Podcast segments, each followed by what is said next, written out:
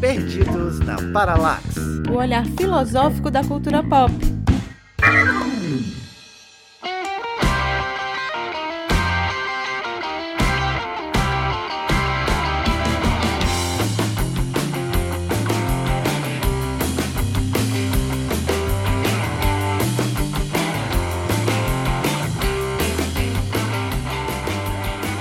Gente, eu sou Raquel Rocha e eu quero dizer que eu já estou com a primeira dose da vacina e esperando a segunda dose para saber se eu vou virar jacaré ou mutante ou piranha. e aí, meu povo, com a boa? Aqui é Fred Costa e eu perdi muito baralho na infância brincando de ser o Gambit. tá, né? E aí, gente, eu sou Débora Fofano e tô aqui esperando transmutações. Hum? Pô. Eu sou Reinaldo Feihuber e o meu poder mutante era ser chamado de sofista no curso de filosofia. Eita, Caraca. Isso é com grandes poderes, grandes responsabilidades mesmo. Exatamente. É, viu? e no episódio de hoje vamos falar sobre X-Men, franquia que todo mundo ama e que traz muitas questões filosóficas pra gente debater. Quer saber quais? Segura aí que já já vai descobrir.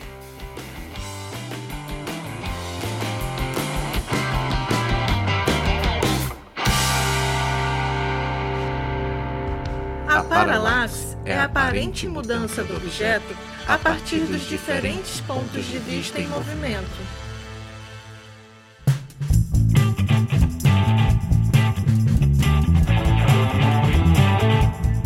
Último episódio foi em comemoração do nosso aniversário, um ano de perdidos na Parallax. Muito obrigado, gente, a todo mundo que participou, que comemorou com a gente, ouviu nossa live, mandou seus comentários, suas críticas, foi muito massa e vida longa ao Perdidos. Muito obrigada a todo mundo que parabenizou a gente. E o aniversário passou, mas as comemorações não. Tanto é que a gente vai sortear um presente muito especial para os nossos apoiadores. Uma sessão de fotos com o nosso queridíssimo fotógrafo perdido, Fred Costa. Hum.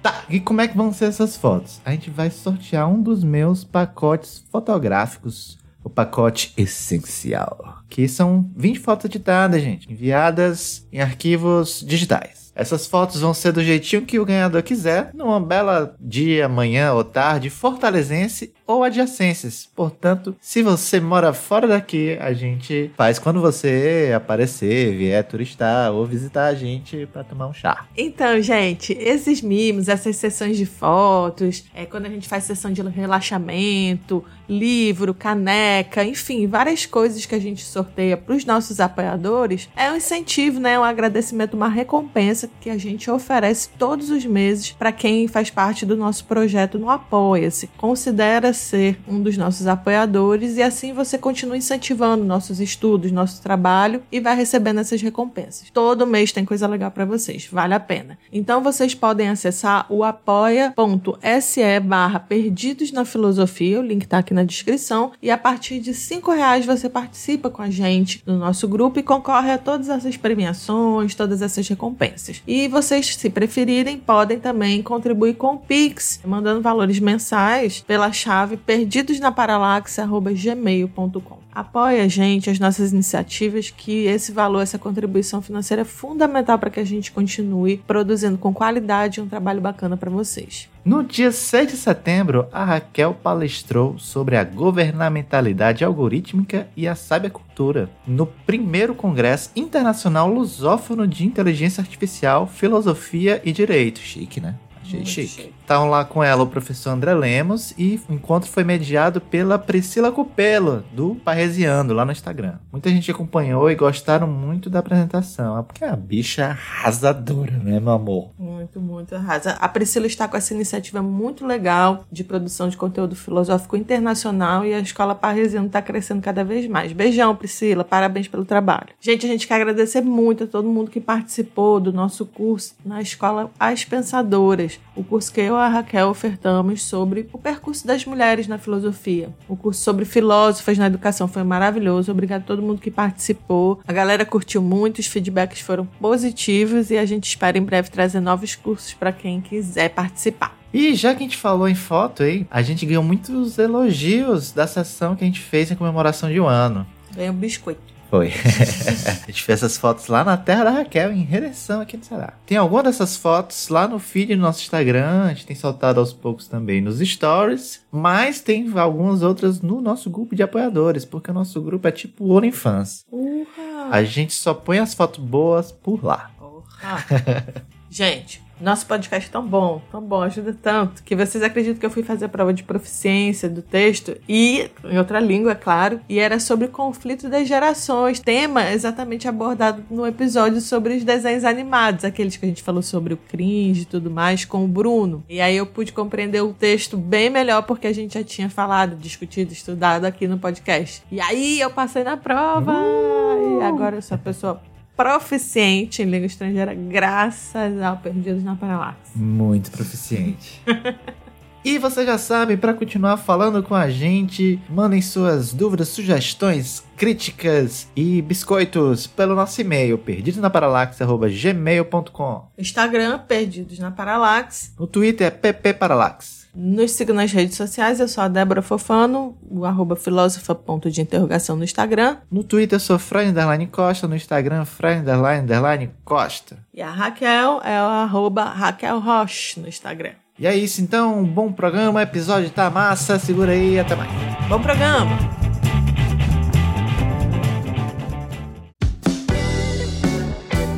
Gente, então, estamos aqui hoje com o Reinaldo. Reinaldo, começa falando teu sobrenome, por favor, porque a gente já teve vários debates e aí eu, eu busco todo o meu alemão, mas eu não sei se é isso, se é alemão, seu sobrenome. Inclusive, eu acho que conseguir dizer o teu nome direitinho é um poder mutante. É, também, pode ser. O meu avô, ele falava que é Reinaldo Feuerhuber, na verdade. Só aconteceu uma vez de eu estar num evento e alguém pegar, olhar pro meu nome, sabia que era alemão e pegou, leu assim, falou assim, é Reinaldo, deixa eu ver como é que fala. Aí falou assim de primeiro, eu peguei e fiquei olhando pra pessoa. Isso sim é um poder mutante, falar de primeiro meu sobrenome. eu, durante muitos anos, falava errado. Eu falava Feuerhuber. É, eu, eu falaria Feuerhuber, mas eu não sei. Feuerhuber. É, não sei se é isso. É que nem Feuerbar, né? É, Feuer, Feuerbar. É porque é mais legal Feuerbar falar tipo Rio de Fogo.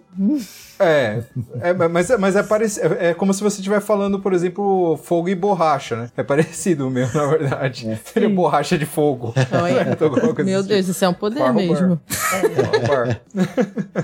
Então, Reinaldo, fala então, pra todo mundo que tá ouvindo esse programa, quem é você na fila do pão ou na fila da mutação? Eu já sabia que vocês iam perguntar esse negócio. Posso contar uma historinha sobre fila do pão? Uma vez tem uma historinha mesmo Vai sobre fila do pão que eu acho que pode me definir, na verdade. Uma vez, quando eu era moleque, eu tava na fila de pão, realmente, né, na verdade. E aí, a pessoa que tava fazendo atendimento separou as pessoas em dois grupos, né? Colocou a polêmica de quem preferia o pão torradinho ou o pão branquinho, né, na verdade. E a gente começou a discutir, né? Falou assim: ah, qual que é melhor? Qual que é melhor? Prefiro torrado, prefiro o branquinho. E uma velhinha pegou e falou assim: olha, pão torradinho ou pão branquinho é muito bom, mas bom mesmo é aquele pão douradinho. Então eu sou aquele cara que Vai. pensa no. Pensa que desde então eu penso que é capaz de você pegar, você não ficar nos extremos e escolher a melhor opção, assim, da- tirando a métrica, vamos dizer assim. Eu sou esse idealista, né? Mas tirando isso aí, eu sou publicitário e também cursei filosofia, né? Desenhista também, ilustrador também, e sou um grande fã de cultura pop, de cultura geek. Tô aqui pra discutir com vocês hoje. Um grande prazer. Mas, Você é um cara do, do meio termo. Mas olha, meu avô, que já foi padeiro, uma vez eu tava muito magra pra variar. E aí ele falou assim: você tem que comer dois pães todo dia e pegue o pão mais moreninho, que é o que você vai engordar. Eu não sei se isso é verdade ou não, mas tudo que o meu avô diz, eu acredito. Aí eu ia na padaria, eu pegava o pão mais queimadinho. e ainda comprava um sonho pra complementar, né? Porque eu comia dois pães e um sonho. Eu não jantava mais, então, assim, não engordei. Eu tô com inveja de você, cara. Se eu fizesse isso aqui, quer dizer, eu já estou com 100 quilos agora na pandemia, vamos dizer assim, mas se eu tivesse fizesse isso todo dia, eu estaria com os meus 120 que eu tinha antes. Gente, só de ouvir vocês falarem disso tudo eu já engordei. Gente, então olha só. X-Men é um negócio muito doido. É tanto assunto que a gente não sabe se esse programa dá conta, né? Pra falar de tudo. Talvez a gente tenha que fazer parte 2, parte 3 e tal. E aí a gente sabe que rola quadrinho, rola filme, rola spin-off, rola. Ixi, é tanta coisa. Mas a primeira coisa que eu já acho que é em si uma pergunta também filosófica: o que é um X-Men? O que é ser X-Men e qual a diferença disso para ser mutante? Se tem diferença, não tem? É melhor ser X-Men ou Superman? Ubermensch. Não, é uma pergunta totalmente relevante. Eu fiquei uma semana pensando nessa pergunta. É. Então, a primeira coisa que a gente pode definir, né, para quem não, não tá familiarizado nem com os quadrinhos, nem com a animação e nem com o filme, né, é que os X-Men eles são mutantes, mas nem todos os mutantes são X-Men. Então, para começar a conversa, a gente pode fazer essa definição. Os X-Men eles foram criados pelo Stan Lee e pelo Jack Kirby. Uhum. E aí, vamos dizer assim, é, eles criaram lá no final da década de 60, começo da década de 70, se eu não estou enganado, tá? É, eles começaram a criar todo essa, essa, o universo Marvel aí, que é a, considerado a era de prata dos quadrinhos. E aí você vai ter, que começa com Quarteto Fantástico, e aí você vai ter também Homem de Ferro, Vingadores, Homem-Aranha, né, que virou um clássico, inclusive o Homem-Aranha, ele nem foi feito numa revista própria, ele foi publicado no Amazing Fantasy, e aí eles começaram a dar muito certo com a premissa deles. A gente daria para fazer um programa inteiro de falar por que que essa era de prata aí da Marvel é importante e tal, até porque, vamos dizer assim, tem muita discussão entre Marvel e DC e tal. Já tá anotado aqui, para outra oportunidade. Marvel versus DC. É, porque se a gente veredar por isso aí é gigantesco, né, o negócio. Sim. E por que que é importante a, a, Marvel? Mas vamos dizer assim, ah, esses caras aí, o Stan Lee, o Jack Kirby e os, os Steve Ditko, se eu não me engano, outros criadores, eles começaram a criar muitos heróis que tinham essa questão de ter vidas cotidianas, estudar, ter problemas com a sociedade, problemas de aceitação e todas essas coisas. E aí tiveram essa ideia de criar os mutantes, que seriam essas pessoas que já nascem com poderes. O Stan Lee, ele tem uma, uma entrevista que ele fala que assim, ah, que ele estava cansado de criar motivo para ter poder. É motivo, né? é motivo para ter poder. Ah, tipo, ah, é, assim, é radioativo, Aranha, mágico, esse tipo de coisa e é. tal. Aí falou assim: ah, e se as pessoas nascessem com esses poderes, né? Uhum. Ele propôs essa ideia dos mutantes, inclusive a revista era para ser chamada Os Mutantes. O editor convenceu ele a não, ó, a molecada não vai saber o que é um mutante, então vamos pegar, vamos chamar de os X-Men. Aí a Record não perdeu a oportunidade. Fez a novela. Fez a novela. Nem era a novela, no início era outro nome, era Caminhos do Coração. Depois que vi. Ah, era? É, aí era. que deu muito certo o lance de ser mutante, aí eles fizeram um relançamento de uma segunda temporada, vamos dizer assim, que se chamava Mutantes. São cenas maravilhosas. Não, é um, é um clássico da dramaturgia brasileira, né? Com sim. certeza, sim. A gente, a gente não tem como falar de um programa de mutantes aqui e não falar da, da Record. Desculpa, Reinaldo. É tem, muito tem. superior a Marvel, você tem que entender. a Globo também tem eu não vou é. lembrar o nome da novela. Teve uma novela de paranormais, né, também na Globo, né, também. Mas não eram, não tinha essa diversidade de poderes Sim. que tinha. É, né, a Globo cai sempre no paranormal clássico, que é do espiritismo, coisa, e... é. Inclusive, assim, eu tive essa questão assim, ah, será que o Charles Xavier, né, que se fala ele em inglês, ele tem inspiração no, no nosso Chico, Chico Xavier? Xavier. Olha, Não, mas eu acho que não, acho que não. Na é verdade, você, eu acho que não. Mas em vez de ele usar os poderes segurando com as duas mãos na cabeça, ele botaria só uma mão no rosto, assim, olhando pra ele... Mas falando no negócio nada a ver, vocês viram a fanfic que tava rolando que o Lula é a reencarnação do Dom Pedro II? não. Sim, eu vi, maravilhoso. Não vi, não. Vamos voltar. O Charles. Você tem os mutantes e você tem essa escola idealizada pelo Charles Xavier, né? Pelo Charles Xavier que é para alunos com poderes especiais, né? Nas traduções em português dos filmes fica história para superdotados. Superdotados. Super Mas aí, vamos dizer assim, ele funda essa escola, respondendo à questão da Débora, né? Todo X-Men é um mutante, mas nem todo mutante é um X-Men. O X-Men seria um mutante com uma postura filosófica alinhada aos ensinamentos do Charles Xavier, do Charles Xavier. Legal. Eu perguntei isso até porque eu vejo essa coisa da escola, né? Dessa formação que é dada na escola que vai fazer uma formação ética, vai colocar ali todo um caráter peculiar de como usar esses poderes é, em prol de uma transformação, mas que não é a mesma revolução que, por exemplo, Magneto pensa e tal. E isso já dá pra gente algumas nuances filosóficas interessantes, até porque ser um X-Men é, é, ser uma espécie de, de ter sido escolhido também, né? Para você poder passar por essa formação dentro da escola. É, alguns filmes mostram essa jornada aí de como é que a galera vai parar dentro da escola e tudo mais. Tem uma seleção, né? É. O Xavier vai atrás do pessoal e convida alegremente. Não é o Enem, né? A gente, para se preparar para o programa, eu achei um paper lá de um, de um cara que defendia, pensava no bem aristotélico em relação ao Charles Xavier. E ele pensava, inclusive, a escola do Xavier como o liceu do Aristóteles, né? A motivação dos X-Men de, de tentarem lutar a favor de uma raça que, inclusive, não gosta deles, seria o, o bem em si e tal. A própria questão de, da virtude, né? Então você lutaria favor disso, em prol de uma convivência em paz entre humanos e mutantes, que é muito o que o Aristóteles pensa quando ele pensa em cidade, né? Quando ele vai pensar numa convivência harmoniosa entre os cidadãos, etc e tal. É interessante, porque é para visar o bem em si mesmo, né? Então não teria como esses X-Men pensarem só nos seus desejos, nas suas vontades, nos seus poderes,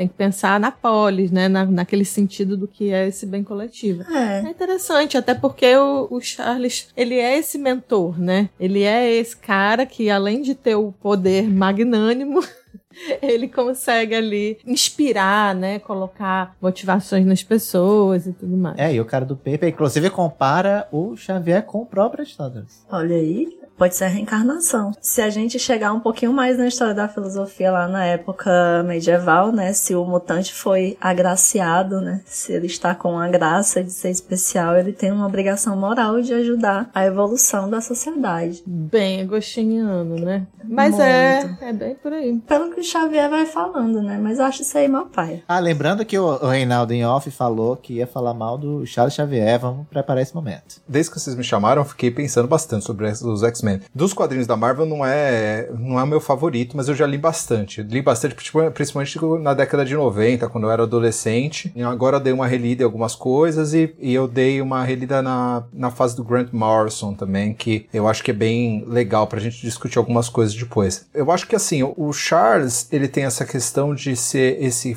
personagem que ele acha que os mutantes têm um lugar é, na sociedade e que a sociedade não está pronta para colocar eles nesse lugar, mas que eles podem provar seu valor, né? Então ele tem várias posturas filosóficas e, e até estéticas, né? Que é, são determinantes para essa atuação dele. Uma delas é a questão dos uniformes, né? Assim, ah, por que, uhum. que a molecada desse colégio vai usar esses uniformes que pareciam essas roupas de super-herói mesmo, né? Uhum. É porque ele queria que as pessoas reconhecessem nos X-Men figuras confiáveis, né? Então ele fala assim: ah, os policiais usam uniformes, os bombeiros usam uniformes, então eles vão usar uniformes também. Então as pessoas vão reconhecer eles pelos uniformes, né? Na verdade, ele é esse cara que ele acha que o sistema funciona, né? E por isso eu não quero dizer que ele é bom ou ruim, né? Mas ele é um cara assim, ele acha assim: ah, o sistema funciona, a gente simplesmente precisa parar os erros e fazer pequenas correções, né? Então ele acha que os mutantes eles têm que ser preparados para entrar nisso, né? É uma espécie de é. reformismo, é... né? Mas é interessante que nesse aspecto volta uma questão muito mais fundamental, que é pensar que se existe dentre os seres pessoas que têm capacidades diferentes, que está sendo chamado de mutantes, né? Eles não encontram seu lugar no mundo. Eles não são aceitos, né? E aí tem uma série de preconceitos, uma série de estereótipos que são criados, uma série de posturas que são reativas a essas pessoas. E tudo que ele faz é para se provar, né? Para tipo assim, existe nisso uma questão talvez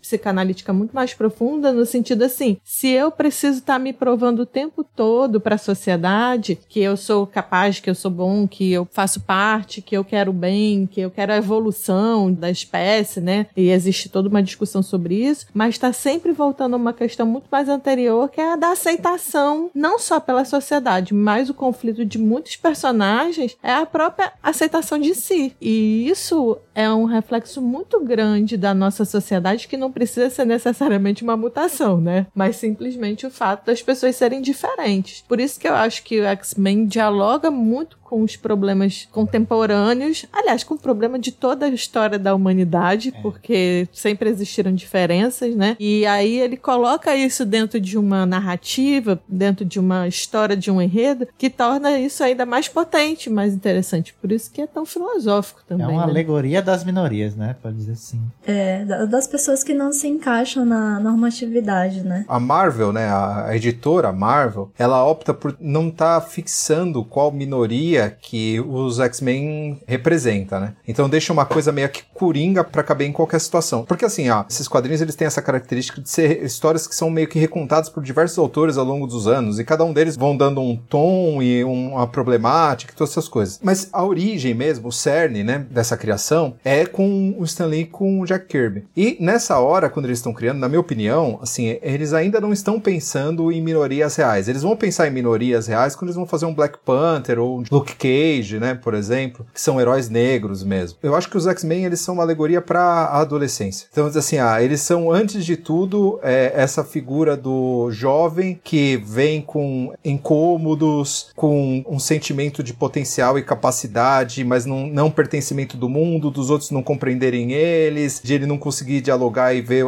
qual que é o lugar dele, e também um pouco essa questão desses autores aí que são esses autores de Pulp Fiction e quadrinhos quadrinhos que não eram, não tinham nenhum prestígio social. Você vê o próprio Jack Kirby, era um cara simples. Quando você vê a foto do Jack Kirby lá na prancheta dele, assim, é uma prancheta super rústica. Ele pegava, ele tava lá no sótão da casa dele desenhando. Era, ninguém ficava rico fazendo quadrinhos, né, antigamente. Então acho que, vamos dizer assim, os X-Men, ele, eles são sobre excluídos, mas eles são sobre esses excluídos nessa primeira fase, antes do que minorias, eles são sobre essas pessoas que não se encaixam totalmente. Aí depois, é, eu acho que os outros autores que vão pegando essa, essa obra ao longo do tempo, porque é uma obra que ela teve cancelamento, teve atos, essas coisas, aí eles vão falando assim, poxa, mas a gente pode contar histórias importantes falando sobre minorias. Na década de 60, quando Chris Claremont pega, e depois, aí já fica claro, assim, não, os X-Men, eles são uma representação das minorias e a gente vai dar essa tônica aqui. Eu acho, né, pelo menos assim, quando eu analiso. Por que que eu tô falando isso? Porque, vamos dizer assim, se a gente for pensar, a gente vai ver que por que que talvez a primeira fase dos X-Men, a, a, visão filosófica do Charles é tão reformista, até conservadora, assim, é como se, vamos dizer assim, ah, esses X-Men, eles estão se preparando para assumir um lugar nessa sociedade que já existe. Então, vamos dizer assim, é natural um jovem pensar isso, vamos dizer assim, ah, nós somos os novos, nós vamos suplantar os velhos, mas nós vamos ocupar um espaço nessa cosmologia. Porque Agora, eles são assim educados para manter a ordem, né, e não para reverter a ordem. Exato. Aí tá toda a questão, e aí eu acho que isso tem a ver também com um pouco pouco do, do contexto que eles colocam no X-Men. E aí eu não lembro se só nos filmes ou se no quadrinho, porque eu li os quadrinhos nos anos 90, eu era uma criança, e eu não li muito. Tipo, eu lia porque meu tio comprava, sempre tinha no carro, enfim. Eu só lembro que era bonito, era legal. E eu gostava das cores. Mas tem o contexto da Guerra Fria, não é? Sim. Tem o contexto da Segunda Guerra Mundial, que é lá o Charles criança e o Magneto também. E tem o contexto depois da, da Guerra Fria, né? E a gente tem aí a história do Wolverine e de outros é, mutantes que não nasceram, mas foram nascidos, digamos assim, né? Renascidos mutantes. Esse contexto já vai dando essa tônica pra gente e pros outros autores que vieram, né? Porque o X-Men é meio que uma obra aberta. E os outros autores que vieram já puxam mais, assim, né? Essa questão da minoria, essa... É, a gente vê o, o X-Men, o desenho, né? O Evolution, acho que, acho que é o último desenho que tem, assim. Tem uma galera adolescente adolescente que é diferentão. Tem um cara que é tipo um sapo, tem as, já as questões da escola, não só a escola do Xavier, mas a escola normal que eles vão também. É uma temática adolescente dentro da temática adolescente também, né? Porque tem esse convívio no ambiente escolar, tem bullying e por aí vai. É. Quase malhação. É, quase.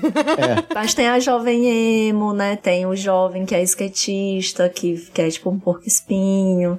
Aí tem o lance de que, tipo, você tá no internato, porque a escola do Xavier é um internato, né? Mas também tem você ir para a escola normal, né? Assim, como quem diz assim, para mostrar para a sociedade, aí vem a questão de você afirmar, né? Que é possível que os mutantes convivam. É tudo experimento. Eu acho que todos eles ali são experimentos do Xavier. Experimento antropológico, social. Eles estão num Big Brother, né? Claro que eu entendo essa analogia que você fez, a Raquel também tá pontuando com a questão do jovem, é, é bem claro, assim. Mas eu vejo também que essa é a história da humanidade, sabe? Sempre existe uma narrativa dominante e é, sempre vai existir as pessoas que estão nessa contracultura, né? fora desse contexto, que não querem se adaptar perfeitamente porque são diferentes. Essa é a história do mundo e por que que a gente, num certo sentido, hoje também vive isso? Quando a gente está falando assim de uma filosofia decolonial, ou quando a gente fala de deixar de ser eurocentrado, de deixar de ser falocêntrico, androcêntrico, quer dizer, sair da norma, sair da regra, e todo mundo que faz isso é chamado de minoria, só que nós não somos de fato minoria, né? As mulheres não são minorias, parece óbvio isso que eu tô falando, mas acho que é sempre bom deixar claro que as minorias não são menores de fato, né? Elas só são diferentes desse padrão e o mundo é assim, mesmo em outras culturas e você vai da antiguidade em cada continente, sempre tem a norma e sempre tem aquelas pessoas que estão fora, à margem dessa norma e por isso elas sofrem preconceito. Quer dizer que a gente vai aceitar isso e pronto? Não, a gente está aqui exatamente para tentar mudar e problematizar isso e é uma coisa que eu acho que a X-Men faz bem legal. É, eu ia pontuar que a gente no começo do programa não deu um panorama geral do, do universo X-Men, mas também se você não conhece o universo X-Men, é melhor você não estar tá ouvindo mesmo não. Ai, que horror! Bem doido. Não, o Reinaldo começou a falar assim, que foi da década de 60 lá do... do não, mas a gente não falou o contexto do, do então o que fala. acontece no tu, próprio X-Men. Não, não, já Pode deixar só eu complementar o que a Débora falou, né? Que tem, inclusive, aí o X-Men mostra, quando a gente tá falando do conservadorismo do Xavier, tem esse, essa galera que é diferente, mas que quer não reverter, né? Mas se manter na norma. Sim. E quer mostrar essa pacificidade, né? Isso é uma coisa que reflete, assim, a visão do Xavier é, é a visão dos autores, que são essas pessoas que estão escrevendo. Naquela época. Que, assim, se você vê, assim, os outros mutantes, que são os mutantes que se não se adequam à norma, né? Os mutantes que, esteticamente, inclusive, eles não são tão legais, que você vai ter o Groxo, você vai ter o Blob. Então, você, a, a gente vai ter todos... A mística, ela vai aparecer um pouquinho depois. Na verdade, se eu não me engano, a, a versão original vai ser é, o Piro, o Groxo, o Blob, Pietro, que é o filho do Magneto, uhum. e a Wanda, que é a filha do Magneto, que é a é, feiticeira escarlate nos quadrinhos. É adolescente gótica. É que no começo ela, ela usava roupas meio provocantes, na verdade. Sim. Tipo assim, ela ficava andando de corset pra cima pra baixo, assim, uma coisa meio estranha, né? Tinha essas coisas assim, né? Quadrinhos tem essas coisas de hipersexualização das mulheres e dos homens também, né? Porque assim, a gente, a gente nunca para pra pensar que os caras estão andando de colante, né? Com sunga por cima da calça, né? Assim, tem uma questão de imaginário da forma masculina também, né? Um, uma, uma homoafetividade, né? No presente aí nos quadrinhos aí, que é outra coisa pra gente discutir aí. Acho que era é. uma, uma pederastia, né? Assim. É, tem uma questão de espelhamento, certo? É uma homoafetividade do espelhamento, na verdade, mais do que na questão de possuir esses corpos. Isso, isso aí depois vocês cortam, tá? Porque eu não tô querendo apanhar demais, tá? Não, mas a gente já falou de pederastia aqui outras vezes, eu acho que é bem por aí. Não, eu tô brincando, tô brincando, tô brincando, não precisa cortar não. Ou deixa eu pedindo pra cortar, porque eu não quero não apanhar demais. Não precisa cortar não, Fred, mas se quiser pode. Você fala isso pra fã de quadrinho, o pessoal fica louco, mas é, é estranho, né, cara? Assim, os, os homens... É, mas essa semana o Robin finalmente falou sobre a sua bissexualidade. A gente teve essa questão na década agora, nos anos 2000, né, na verdade, do Bob Drake, né, que é o Homem de Gelo, né? Ele se assumiu homossexual. Porque ele é fluido. É, e aí o, ele é fluido, é ótimo. E a galera pirou, né, cara? Falou assim, pô, por que vocês estão pegando um personagem que durante todo o tempo o cara, vamos dizer assim, ah, corria atrás de mulher e aí de repente o cara se assumiu homossexual, tal, essas coisas, o pessoal pirou nisso aí, foi xingar os editores e os autores tal. Mas a história é muito bonita, na verdade, assim, a, do jeito que os caras fizeram, ela funcionou muito bem e tal. Inclusive, o pessoal, quando foi fazer os filmes, né, optaram por colocar o pessoal vestindo aquelas roupas de couro, né, que são mais calças e roupas de couro, essas coisas, porque eles falaram assim, ah, a gente não quer ir para essa coisa da hipersexualização dos colãs, né? Então, ou seja, meu, gente de colã é, é, exige, é, vai ter uma questão aí, que até o estilista lá, a pessoa que tá bolando os uniformes, sabe que tá presente. É, teve uma polêmica parecida que eu acho que inclusive foi muito mal discutida com relação ao próprio Loki, né? Sim. Ah, A é. gente também quer um dia fazer um programa sobre o Loki. Eu vi muita gente falando, fazendo uma confusão, assim, com relação a gênero e sexualidade, porque as pessoas ainda confundem essas duas dimensões. Sim. E realmente elas se atravessam, né? Mas o pessoal achando que o fato dele aparecer em versões masculinas e femininas faria dele bissexual. Eu, gente, não, Não, não, nesse- não é assim essa que tem ver?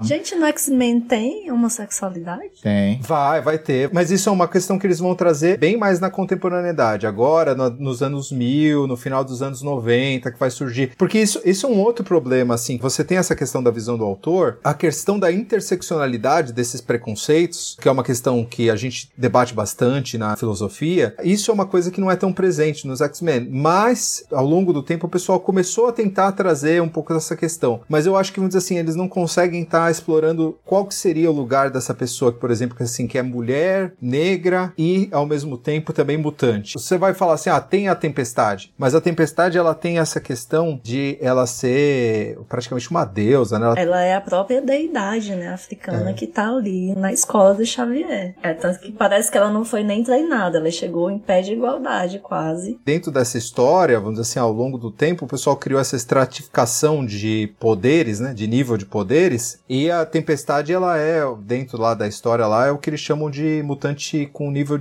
ômega, que junto com a tempestade vai estar o, o Charles, o Magneto e mais meia dúzia aí de mutantes que tem esse nível de poder. Então, assim, ela é poder mesmo, assim, de acabar com uma cidade inteira. Antes da gente entrar na questão do poder, eu só queria estar recuando sobre a questão estética, que a gente abriu várias, ah, vários flancos aqui, vai dar trabalho pro Fred. É? Não, deixa. Deixa, deixa. Não acho ruim, não. Não, no final ele deixa tudo assim. É. Todo mundo entende. Todo mundo entende. A gente falou dessa questão estética e dos valores, né? E aí a gente vai falar dos valores dos autores. Eu falei da galera do Magneto, né? Que é a Irmandade de Mutantes, só que quando eles fazem aparição, eles são chamados da Irmandade de Mutantes Malignos. E é até meio bobo, porque você assim, quem vai se chamar de Irmandade de Mutantes Malignos? Nós somos maus. Ninguém se vê como mal, né, Sim. cara? Mas eles se apresentam dessa forma, porque é um quadrinho, né? Pra, feito pra essa criança pré-adolescente, no máximo um adolescente, certo? Porque assim, ah, é uma leitura pra é, gente muito jovem. Você quer dizer com isso que a gente não amadureceu até hoje? A gente continua. Provavelmente. Não, então, assim, a, gente tem que ver o seguinte: os quadrinhos da Era de Ouro, que são aqueles quadrinhos que são do Superman, do Batman, iniciais, é literatura pop pra criança, né?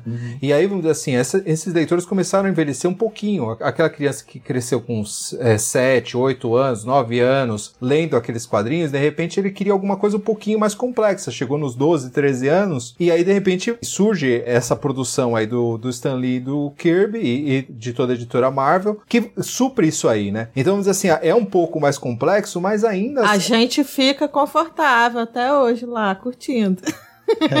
Até hoje eu gosto dos quadrinhos da turma da Mônica. Nunca quis evolução. Inclusive, eu achei muito ó a Mônica adulta.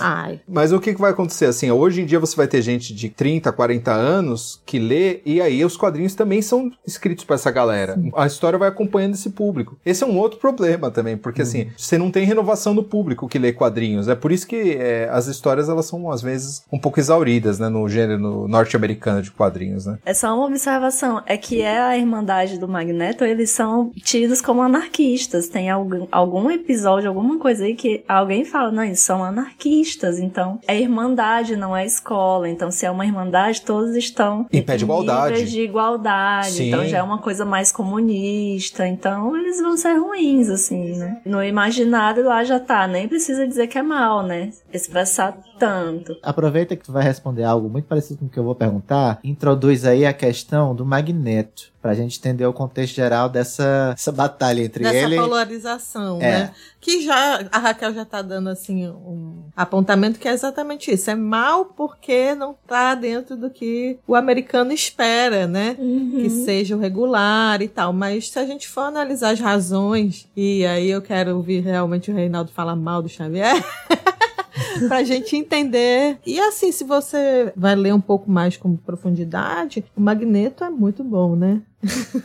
é muito mais complexo. É, é, agora vem a minha cabeça de criança lendo X-Men, assistindo o desenho, né? Cara, o Magneto ele é muito mais forte, ele é muito mais. Mais interessante. E até o nome dele já é mais legal, né? Uma pessoa que chama Magneto.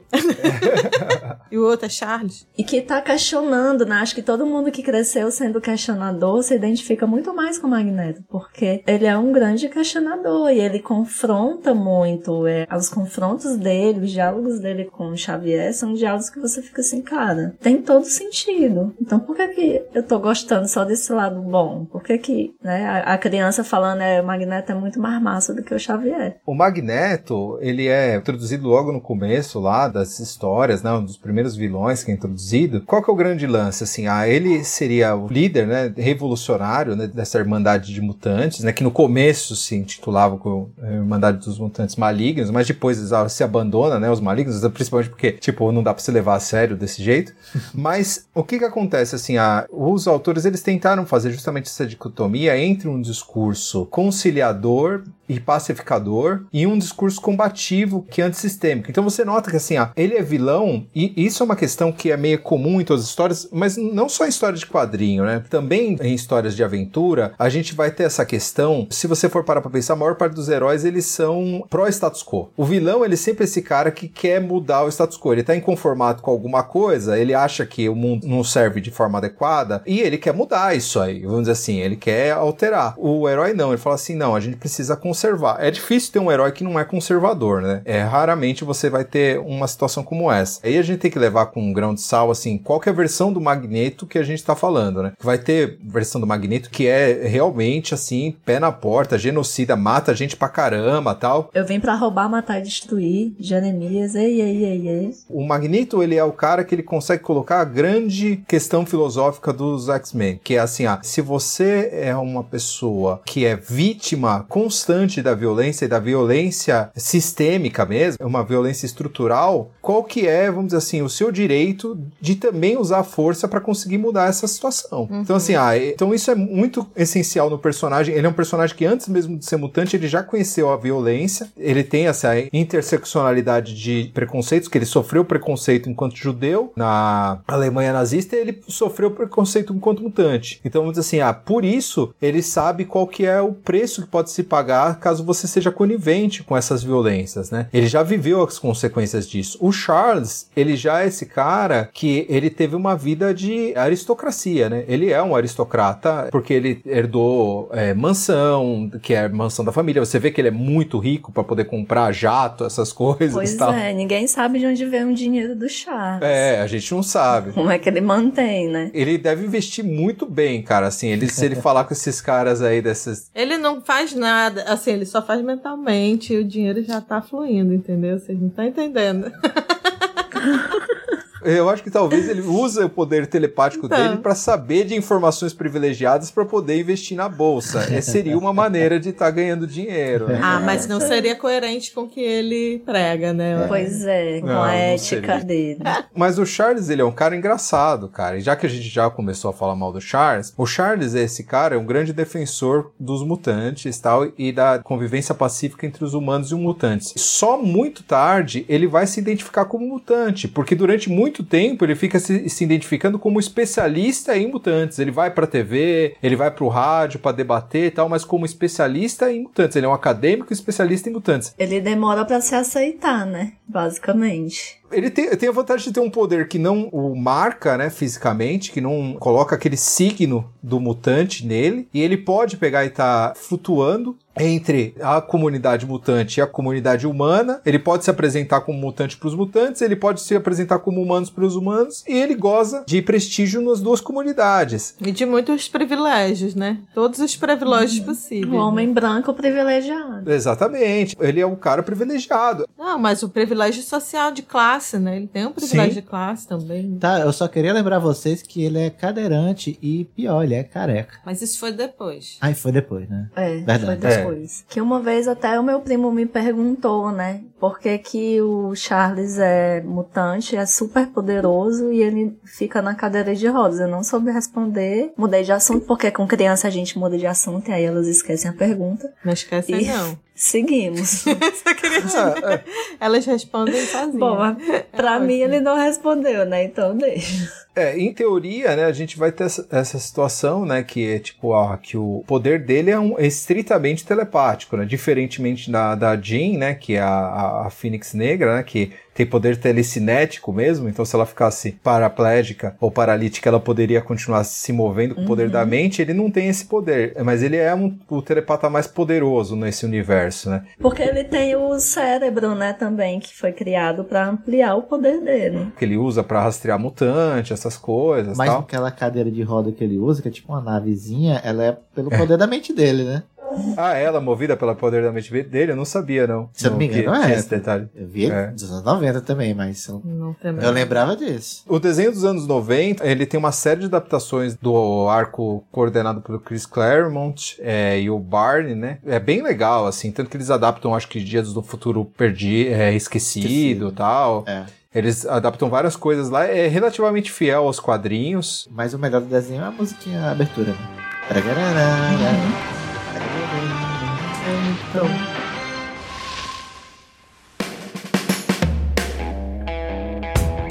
como é a questão do Deadpool com os mutantes? Porque ele Tá. tem essa coisa de ser o anti-herói, de não se adaptar Uhum. também, de fazer zoeira com tudo e tal. Qual o lugar do Deadpool nessa confusão toda aí? Nos anos 80 e 90, você teve um boom da produção de quadrinhos e o pessoal, de repente, vamos dizer assim, as, as tiragens elas foram absurdas. E aí é um outro problema que a gente tem, porque muito foi em, em cima de especulação, né? Porque de repente, assim, você tinha quadrinhos muito antigos que eles estavam valendo muito dinheiro. Então, por exemplo, assim, ó, o primeiro quadrinho do Super-Homem, do Homem-Aranha, estavam valendo milhões. E é o que acontece, assim, de repente todo mundo achou que os quadrinhos iam valer um milhões. Só que o pessoal esqueceu assim, ah, que o que faz valer milhões é, é a raridade, não é o quadrinho em si, né? Na verdade, um Picasso ele vale milhões porque só existe um, porque se existisse 10, as réplicas não valem a mesma coisa. E aí o que que acontece? Todo mundo saiu comprando quadrinhos, caixas de quadrinhos, porque acharam que ia valorizar pra Eu caramba. Foi um surto coletivo, cara.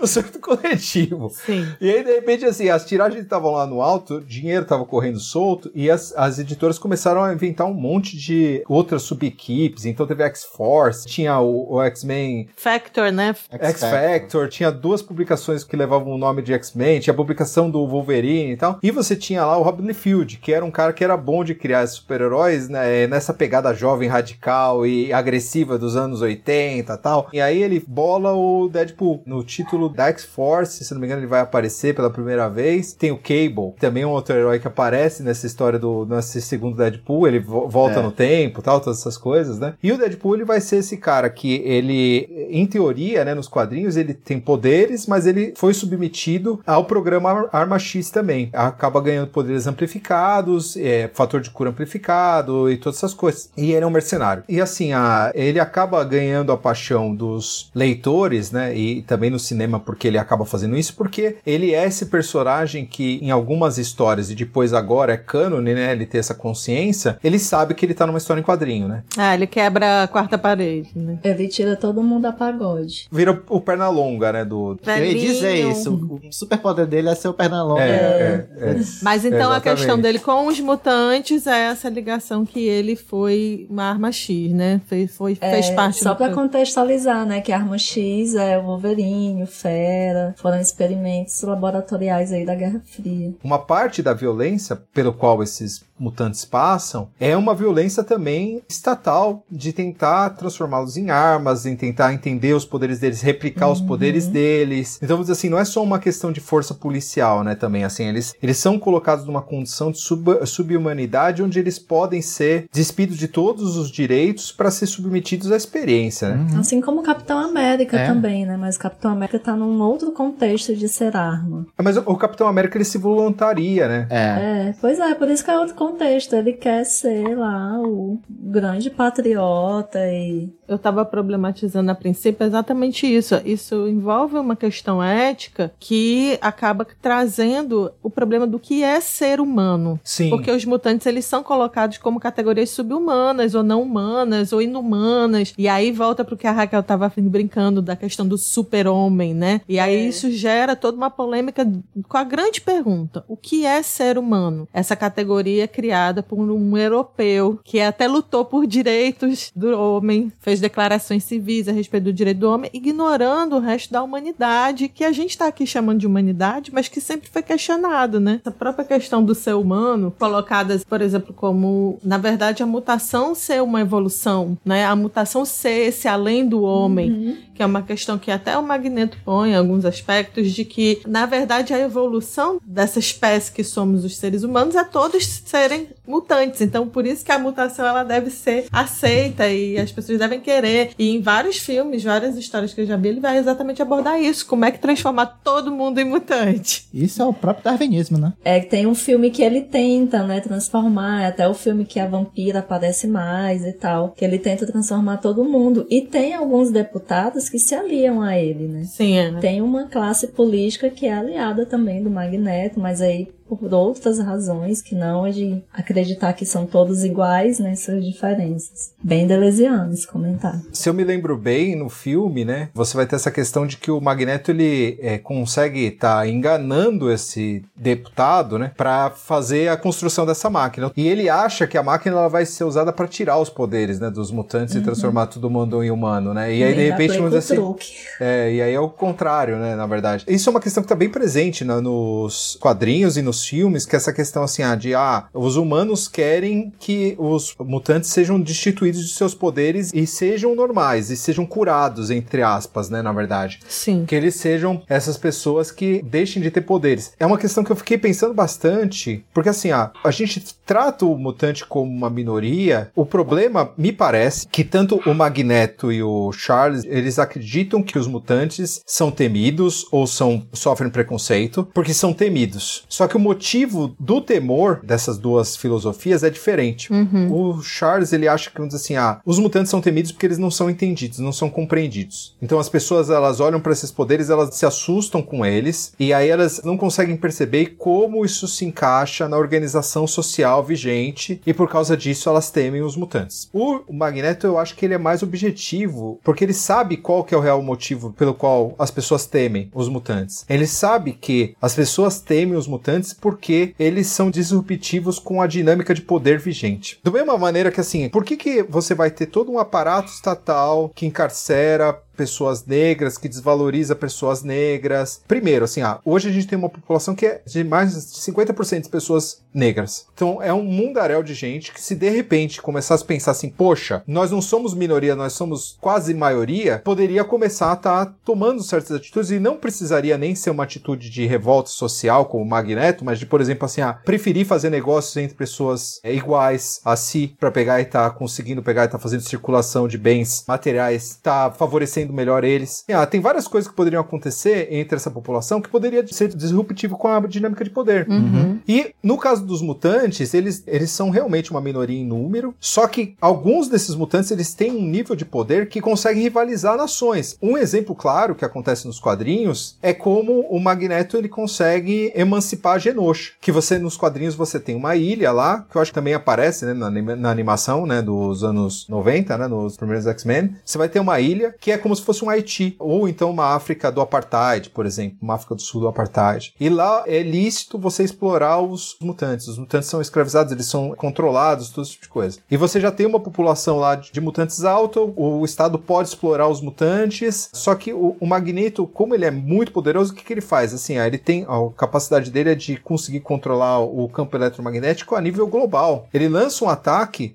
contra todas as nações ao mesmo tempo. E na hora que ele faz isso aí, que o pessoal vê que não vai ter capacidade de resposta, o pessoal resolve pegar e falar assim: ah, tudo bem, a gente. Genosha é território mutante, os mutantes vão poder estar tá administrando por eles próprios certo? Então ela está livre, a gente vai interceder nesse sentido, contanto que você não use mais esse recurso. Na hora que ele faz isso, é a mesma dinâmica de, ah, por que, que um país pequeno não pode ter bomba atômica? Todo mundo fica louco quando um país pequeno vai ter bomba atômica. Hum. É porque, muito assim, ele vai ter capacidade bélica de poder responder mesmo, e isso mexe com a dinâmica de poder. É, eu acho que a questão é exatamente isso. Os mutantes, eles expõem uma face do poder que coloca as pessoas em xeque, coloca os seres humanos em xeque com relação a, a quem quem eles são, a própria finalidade da vida, a sensibilidade que é o ser humano, é, a gente fica exposto, né? Eu acho que nesse sentido que tu estava fazendo essa comparação entre a visão filosófica do mundo do Charles e a do Magneto, a do Magneto ela é muito mais porrada mesmo, tipo assim, ó, olha aqui a realidade, né? E isso me faz lembrar um, um certo paralelo com o planeta dos macacos, né? Que é exatamente Sim. quando acontece essa total inversão, né? Como se lá os macacos, eles agora são a raça dominante, né? E nesse sentido é como se os mutantes passassem a ser essa raça dominante e com isso os outros são os explorados, os oprimidos e tem essa exposição desse problema e eu acho que por isso que se torna tão temível as pessoas temerem tanto esses mutantes do mal.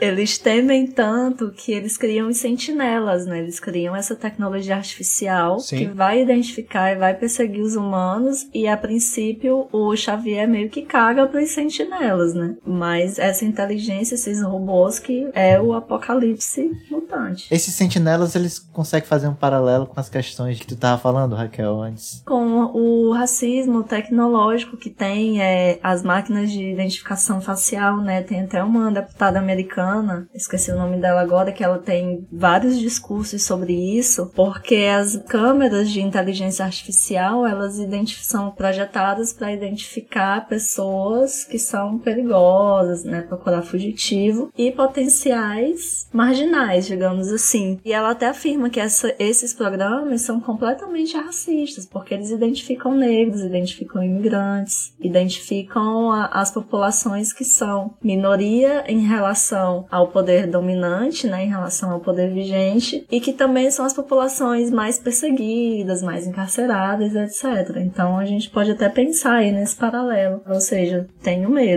Eles, eles virtualizaram a polícia militar do Brasil, né? É, isso que eu ia falar. Pegar... Eles tá brasileira, só pode. Eu concordo, assim, totalmente. Deu uma polêmica bem grande, por exemplo, lá no Twitter outro dia, né? Eles faziam uma imagem, no topo, assim, uma, uma foto de um branco sorrindo e embaixo uma foto de um negro sorrindo. Tá e aí, na hora de pegar e tá fazendo uhum. o thumbnail, né? Que é quadradinho, né? Ia sempre no branco sorrindo, sempre no branco sorrindo. Raras vezes iam no negro, né, cara? Isso deu um puta de uma polêmica. Uhum. Essa questão do, do algoritmo, ela é uma coisa complicada, cara, assim, pra gente pegar, a gente discutir. Porque, assim, a, o problema do algoritmo é que essas coisas, elas acontecem no próprio uso. Então, muitas vezes, assim, a, pode ser que alguém programou para dar essa predileção, Pode. Uhum. Mas pode ser simplesmente que o, o algoritmo está percebendo o racismo que está nas pessoas ao preferir clicar nas imagens com pessoas brancas. Pode ser que o algoritmo seja um reflexo do racismo estrutural e não programado para ser dessa forma. A gente tem essa questão de que essas tecnologias que elas vão surgindo para tentar coibir os poderes dos mutantes ou para tentar policiar o poder dos mutantes ou extinguir o poder dos mutantes. Por exemplo, Genosha, aquela nação que eu estava falando, ela chega até 16 milhões de mutantes, até sofrer um ataque de sentinela que mata quase toda a população, sobra 800 mil mutantes, vamos uhum. assim, mata 15 milhões de pessoas. E aí o que que acontece nessa história toda? Assim, essas tecnologias elas acontecem sempre por uma preocupação, por uma motivação humana. Então, Sim. alguém está por trás alimentando isso de alguma forma, esse medo,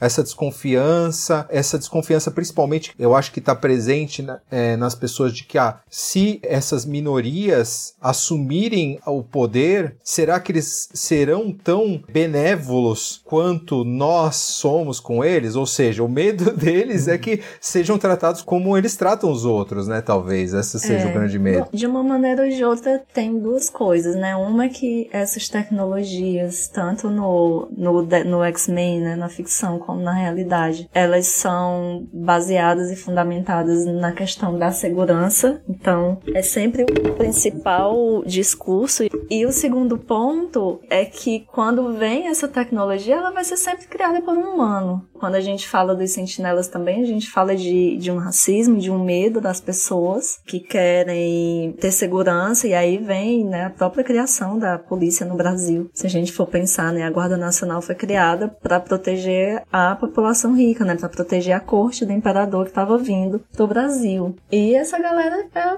enfim, né, quem programa os algoritmos são homens, são humanos. Então, quem tá por trás? Acho que o que a gente pode questionar é isso. Quem tá por trás dessa criação de algoritmo, dessa base, para colocar essa máquina para funcionar? A gente tá falando muito da questão das minorias, etc e tal. Existe um grupo ali na trama que é de mutantes e que sofrem discriminação, inclusive, dos próprios mutantes, né? É. Sim. Que são os Morlocks. Os Morlocks que tem essa nomenclatura e um pouco de inspiração no A Máquina do Tempo, do H.G. Wells. Nesse conto, nesse livro, né? Ele vai ter essa viagem, né? No tempo que o cara faz pro futuro. E quando ele chega no futuro, ele vai encontrar uma raça humana que é degradada, né? Na verdade, Aham. né? E tá, vive nos escombros do apocalipse, vamos dizer assim, né? Do final da humanidade. né? E aí os Morlocks dos X-Men, eles vivem no, no subsolo. É no subsolo, nos esgotos, né?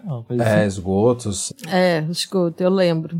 Tem no- ele está aparecendo no desenho também, né? É, no desenho, principalmente no desenho. Eu lembro muito do desenho. Por muito pouco eles não são vizinhos dos Tartaruga Ninja. Talvez sejam. Nada, as tartarugas são mutantes. mutantes. É, tur- Como é que fala? É, em inglês é um trocadilho horroroso. Teenagers Mutants Ninja Turtles. Os ninja torto chinês mutante.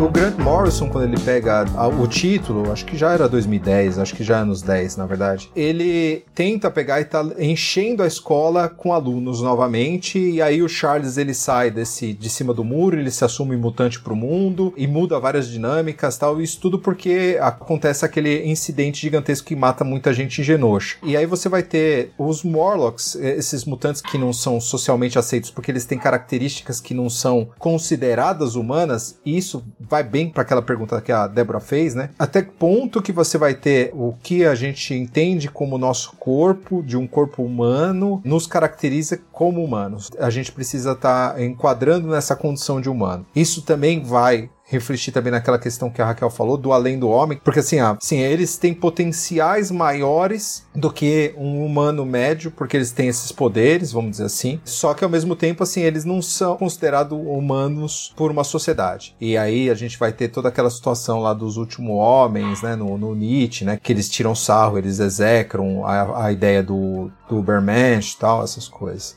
E que é a resposta, uma resposta social que os Morlocks eles recebem, né? Quando eles começam a ir para a escola, até pra gente não falar só da fase dos esgotos, as pessoas vão para frente da escola para começar a protestar contra os alunos e Sim. tá enchendo de mutantes que são entre aspas feios. E é importante a gente até destacar, né, que nos filmes e no desenho, no, nesse mais moderno, no Evolution, o antigo eu não lembro de ter, os mutantes da escola do Xavier, eles assumem forma humana, né? O Fera assume forma humana, o Noturno também. Estamos lembrando, sabe do que? Quando a pessoa diz assim: olha, você pode até ser desse jeito aí, mas seja mais contido, seja mais parecido com a gente. Você tem que ser É. mocinha. Se comporte que nem uma moça. Eles Não, então falaram quando- isso pra, então quando- mutantes. É, quando Se falam, comporte como ser humano. quando falam sobre. Os gays afeminados, né? Sim, Aí vem o pessoal da Irmandade e tá lá, né? Assim, tem aquele grandão, o Blob. tem aquele que tem a língua de sapo, que ele também não se adequa. Aí tem É, a acho que- mística que... raramente aparece performada em humana, e aí eu até gosto de, de trazer o performado, né? Então tem essa. É, alguns que assumem realmente que dizem, não, não vou me enquadrar, não vou me encaixar, eu sou assim, né? Aceite meu corpo e aceite, né, meu corpo, minhas Sim. regras. Nem gosto de dizer isso, porque é liberal, feminismo liberal Sim. mas que aceite o meu corpo e eu sou assim, né? Eu nasci assim, eu cresci assim, Gabriela. E tem o pessoal que tá lá se adequando. Então a gente pensa também, voltando nessa tecla que a gente tá batendo há um tempão, que a escola do Xavier é uma escola de treinamento e de adequação. É uma total sociedade disciplinar. Sim, Você vai sim. se disciplinar para isso, né? Você Sim. vai adestrar, inclusive, seus poderes. O Scott usa o óculos o tempo inteiro. É uma coisa que desde criança eu sou muito revoltos, porque a gente nunca vê o Scott sem óculos. Quando o óculos quebra, acontece uma merda. Pois é, acontece sempre uma merda. É que geralmente quando ele fica sem óculos destrói tudo, né? Mas Pois é, mas aí por que que não se cria algo que não seja um, um óculos, né? Por que que ele Arranca o olho Então, dele. Deixa o, o, o- Mas o Fera tem um negócio, É. né? O Fera, ele é um, um cientista, ele é. E É o ele Hulk. tem um negócio de, de colocar. Ai, gente, falando em Fera, vocês Lembram do, daquele jogo que dava pra colocar o Fera e o Blanca disputando no fight? No- ah, eu Era sei. O, o- o, Ah, o não era não?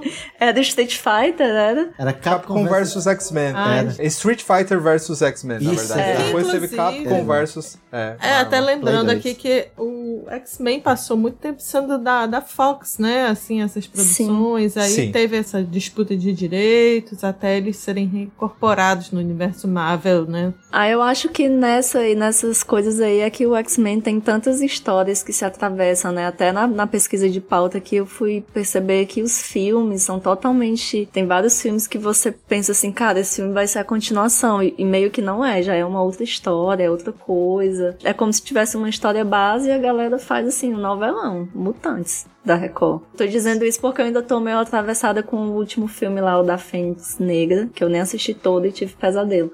Porque eu fiquei assim, gente, como assim? Num filme a Jean Grey, ela é adolescente, ele vai na casa dela, tem os pais ainda, e no outro os pais dela morrem quando ela é criança. Continuidade é zerar. É muito Qual é o esquema que tá a mística? Aí eu fiquei um tempão, mas, ué, essa personagem é a mística ou não é a mística? Porque o nome, enfim, não lembro. E aí eu fui ver, né, que não existe uma ordem cronológica de história nos filmes. Tem que lembrar que o, Eu o fiquei X-Men, ele tem um arco, né? Inclusive virou É um filme, software que é o livre, todo mundo contribui. Dia de um Futuro Esquecido, que é um- uma característica muito forte do, das HQs, né? Que é o dar o reboot em tudo. E achar uma Sim. desculpa pra dar um reboot em tudo. E o Dia do Futuro Esquecido é, é essa, e pensando aqui nos filmes, né? Como se os primeiros filmes não tivessem existido aquilo. Sim. E o que existe é aquele universo depois. Primeira de- classe. Exato. E X-Men tem esse problema. É, é bastante confuso. A Fox pegou os direitos dos X-Men e a Sony pegou os direitos do Homem-Aranha. A Universal tem os direitos do Hulk. De repente, você teve uma galera ganhando dinheiro lá com o Homem-Aranha, todo mundo saiu correndo pra querer aproveitar pra fazer filme naquela época lá dos X-Men lá, e tentaram fazer Quarteto Fantástico, que também tava com a Fox, também foi um fiasco e tal. E a Fox, ela tinha as propriedades intelectuais e, assim, hoje em dia, o que que acontece? Assim, ah, eu não sei por que houve essa mudança de postura, os diretores vão pegar essas propriedades intelectuais e eles conseguem fazer elas sem constrangimento, é, assumindo o que elas são pelo que elas são. Eu não gosto muito dos primeiros três X-Men, tem gente que é muito fã, eu não gosto, principalmente porque assim, tem aquela coisa assim de, ah, a gente não quer se assumir com um filme de super-herói. Então São assim, os X-Men dos anos 2000, né? isso. No começo dos anos 2000. Ah, eu gosto. Eu gosto também. O único que eu considero mesmo produzido pela Fox que eu gosto muito é o X-Men Primeira Classe. Que eu acho assim, ah, que eles conseguem pegar e tá. Esteticamente eles fazem um negócio muito bom. Que é eles resolvem contar uma história que parece uma história de agente secreto, de James Bond, lá dos anos 60. Conseguem misturar com a crise de mísseis cubana, que é bem legal, aquela É. mistura lá. E pra mitologia dos mutantes, a coisa mais legal que eles fazem é assim, ah, no final daquele filme, já fica implícito assim, ah, e se você tivesse essas pessoas, esse grupo de minoria,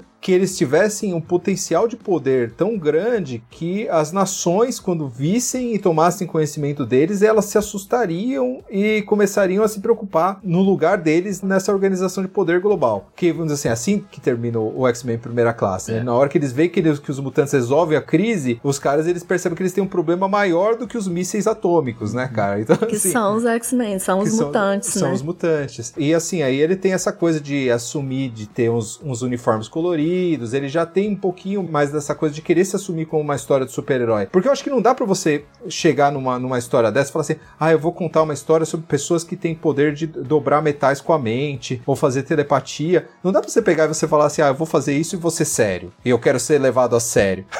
Eu acho que é uma questão que a gente tá discutindo aqui desde o início é assim, não dá pra chegar e ser didático num filme que é uma história em quadrinhos ou Uhum. em toda a abordagem disso sobre, por exemplo, questões da minoria, questões da sexualidade, questões de gênero. Dá pra ficar sendo didático. A gente já falou sobre isso aqui algumas outras vezes. Tipo assim, se você tá nesse campo da criatividade, da arte, esses assuntos eles têm que aparecer muito bem dentro do roteiro da história, Sim. né? Os personagens eles não precisam falar sobre isso, né? Sim, eles têm Mas que já está lá na É, história deles, né? É o, que- é o exatamente. que a gente fala assim, como o personagem é construído. Isso, é. Por isso que eu acho que traz todas essas questões que a gente tá falando, elas estão implícitas nas histórias, nas personalidades dos personagens, nos conflitos internos que cada um tem com a sua mutação e que, por exemplo, assim, quando eles estão descobrindo as mutações, sempre aquele conflito existencial e num nível psicológico tem a ver diretamente com a mutação que ele tá passando, né? Isso é muito Sim. legal porque constrói esse diálogo com a história, não é aleatório, né? Então, vários personagens mostram esse conflito, tanto da aceitação da mutação em si, quanto de como aquela mutação tem a ver com as noias de cada um, né? Não é à toa que as mutações elas aparecem na adolescência. Aí lembrando lá aquela alegoria que o Reinaldo falou no começo, né? Sobre ser realmente a questão da juventude, né? Do crescimento e tal. E o exercício que eu queria propor era da gente pensar como os seus poderes eles são relacionados às personalidades, às construções e tal. O Wolverine é aquele que é a resiliência, né? Pra tatuar aqui. O Wolverine é o, é o símbolo da, da resiliência, aquele que se machuca, mas tá sempre voltando e tal e tal. Isso tá até, inclusive, muito delicado na personalidade dele, dele ser o cara que não desiste e de ter uma coisa animalesca também, já que ele é um. Wolverine é um texugo, né? Canadense. é, ele é baseado no É, texugo é, canadense. Então ele. Pior, né? Só que ele tem as garras de aço. Ele poderia ser super amigo do Edo, as mãos de tesouro. Aí tu lembrou do Fera, é a própria manifestação daquela questão do Magic e o monstro. Sim, Uhum. total, total. Eu não sei falar o nome do, do personagem que eu mais gosto, eu vim pesquisar. E aí eu- é aquele que é um anjo. Ah, o anjo? É um mesmo? anjo. É, mas É um ele anjo. tem. É o um- Warren Warrington. É, o Warren Ah, Warrington. Warren, Warren, Warren. É, um negócio assim. Mas eu acho fantástica essa transformação dele, de todas as noias que ele passa até se aceitar, né? Como esse anjo. Minha filha, Noia, gente, eu que tava- ele vai virar um dos quatro cavaleiros do Apocalipse. Sim, É, Pois é. é, é. Vocês estão falando, eu tava lembrando da vampira naquele filme, que é quando ela encontra com o Wolverine É. e que ela é adolescente e descobre o poder dela porque ela se apaixona pelo menino, aí vai beijar o menino e o menino entra em Oh, coma. Eu que fiquei assim, a pobre ré só queria beijar na boca, coitada. Você sabe que nos quadrinhos tem essa coisa de que ela nem pode tocar em ninguém, né? Então ela É. tem esse amor pelo Gambit, né? Que Uhum, é. nunca consegue. E no desenho também dos anos 90, ela e o Gambit têm uma, uma relação bem interessante. Mon chéri.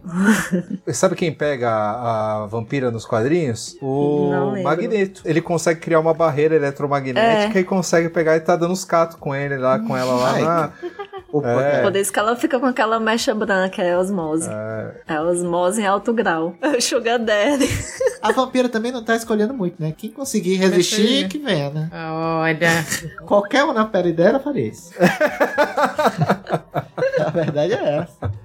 Ai, gente. É, cara, meu. E quem não tem problema, que assim, o Gambit me parece que nunca teve problema com isso, e o Gambit é sempre também numa caracterização. É, o Gambit é estrangeiro, né? Enfim, é francês, aí tem toda aquela persona também, né? Aquela coisa do francês bom vivant. Fica Ladrão, bem né? nítido, Tipo, ladrão, sim, que fica bem é. nítido, assim, no desenho lá do- dos anos 90. A Tempestade parece que também nunca teve problema com os poderes dela. Tem algum episódio, alguma coisa que eu assisti, eu não lembro mais É. o que, que passa ela retornando às origens, porque chega um outro mutante que acaba, né, pelo parentesco, é sobrinho dela, e ele tem várias questões. É aquele menino que é skatista, que solta Sim, farpas Spike. né? Ou seja, não sei o nome de nenhum. Tem um meio que uma volta no passado e ela é como se ela tivesse muito orgulho, porque na sociedade dela, tá assim, ela é grande e agraciada, né? Ela é reverenciada pelos poderes que ela tem. É meio que ela honra toda a ancestralidade dela, das origens e honra aquilo que ela recebeu das divindades. Eu acho isso também um ponto interessante da gente pensar. A Ororo, né? Tanto que no coisa chamam ela de Ororo. É, o nome dela é Aurora. Se você for pensar, na verdade, talvez numa sociedade que tem um- uma estrutura de poder e organização menos rígida, né, menos cosmética, cosmológica, vamos dizer assim, né, você vai ter essa questão de que um membro que é agraciado com grandes capacidades, ele é bem-vindo, né? Uhum.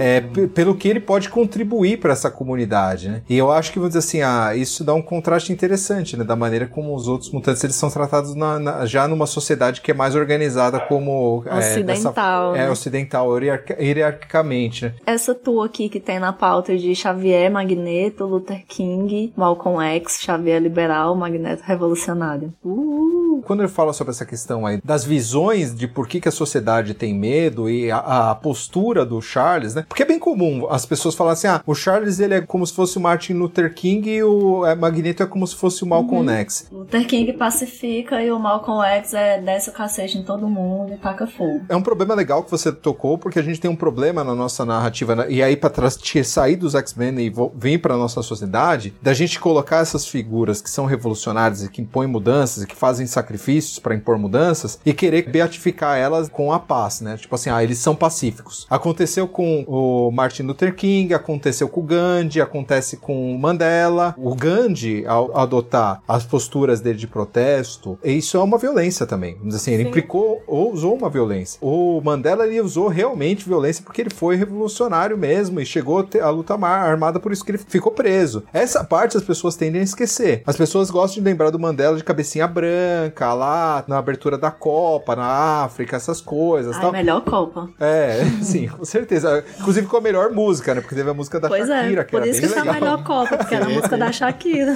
Quem não lembra? Waka Waka. Waka Waka, com É. certeza. As pessoas têm essa tentação de pegar e falar assim: ah, não, a pessoa ela é beatificada pela paz. Só que, muito assim, ah, você também é capaz de você ter lutas que são lutas de conflito contra a propriedade, por exemplo, não visando atacar alvos civis, essas coisas, mas que provocam mudança. A gente tem que encarar isso. Não é toda luta que envolve é, a violência mesmo aplicada, material, que vai dar em situações dantescas. Um bom caso que eu citei é o caso do Franz Fanon, né? O Franz Fanon também estava envolvido na Revolução Argelina, e aí por, por isso ele vai escrever Os Condenados da Terra também, certo? A teoria dele vai nascer em torno disso, e é por isso que a filosofia dele se aproxima mais do Magneto. E aí eu até brinco lá na pauta e falo assim: ah, se for fazer uma aproximação filosófica mesmo, a gente vai ver que, por exemplo, o Xavier ele tá muito mais próximo de um Stuart Mill, certo? Que é esse conservador, assim, ó, tipo, dizer assim, a sociedade é boa, é basta a gente aperfeiçoar, seguindo aperfeiçoando, que a gente consegue chegar lá. E a gente tem o Magneto que fala assim, ó, a sociedade ela é injusta, ela contém violência e a gente só vai conseguir romper com a violência desse colonizador se a gente também tá disposto a praticar violência para poder responder a isso. E aí como vai ser essa violência? É por isso que a gente tem que tomar cuidado com é, o Magnito que a gente tá falando, porque tem Magnetos em- nas histórias que fazem coisas horríveis. Stalinista, né? O Magneto é um black block e o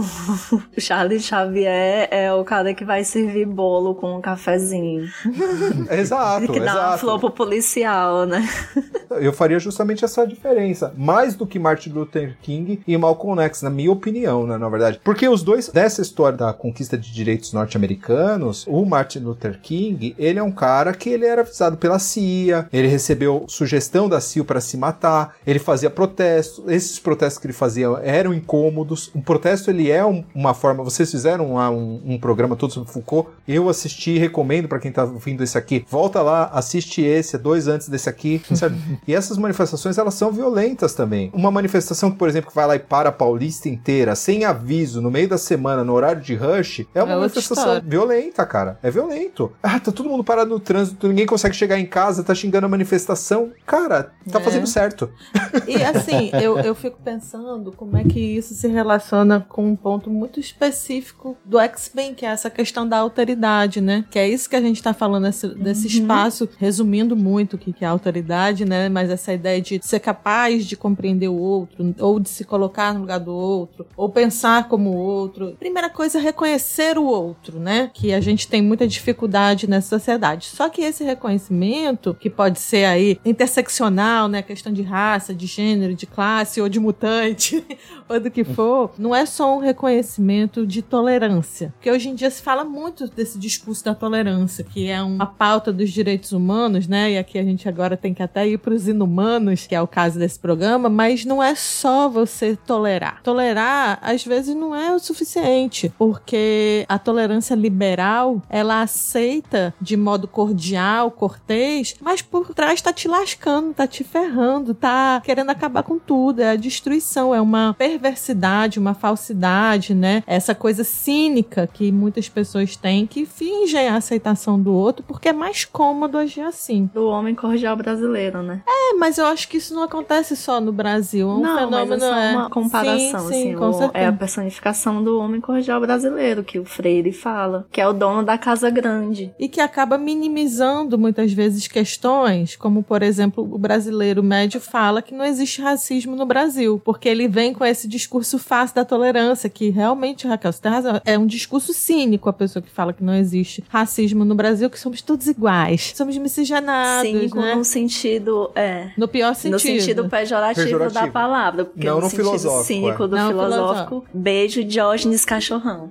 É, não, o cínico filosófico é como o pessoal gostava de falar. Meu, o Rineu falava que eu era um grande cínico. Não, aí é disse, "Ah, Eu sou ótimo. esse cara que tô dando risada, na verdade. Mas eu tô assim, falando mas- aqui do cínico do Sloterdijk, né? Que ele fala na É. crítica da razão cínica. Esse problema de que a gente fantasia essa tolerância. É uma tolerância liberal, que de fato não aceita o contraditório. E aí isso é uma violência muito grande. Porque a gente acaba normalizando, naturalizando essa violência estrutural que a gente falou aqui várias vezes. E eu acho que os mutantes, eles trazem uma analogia muito clara disso, né? Não só com relação ao físico, a questão estética, o estereótipo que é colocado, por exemplo, nos Morlocks, ou nesses mutantes mais estranhos, menos palatáveis. A gente não consegue aceitar o outro, né? É muito difícil. Se as pessoas começassem a admitir isso, de que muitas vezes você é avesso ao outro, já é um grande passo para você entender o que é de fato alteridade. Porque não pode existir autoridade. Eu gosto muito de uma, uma reflexão que o Dilthey faz, que ele diz assim: Eu só me vejo no olhar do outro. Eu só posso me ver no olho do outro. Eu só posso ver o outro quando eu realmente olho para ele. Aí o que, que a gente faz? Se a gente passa na rua e vê uma desgraça, a gente desvia o olhar. A gente não quer olhar. Então, isso aí tudo é um problema da alteridade que os mutantes trazem o tempo todo, mas a gente tá esticando aqui para dizer de mutante, mas é um problema da nossa sociedade. Na verdade, os mutantes, o X-Men é uma grande alegoria para os nossos problemas sociais. Nada além. Eu me levantei mentalmente e tô te aplaudindo.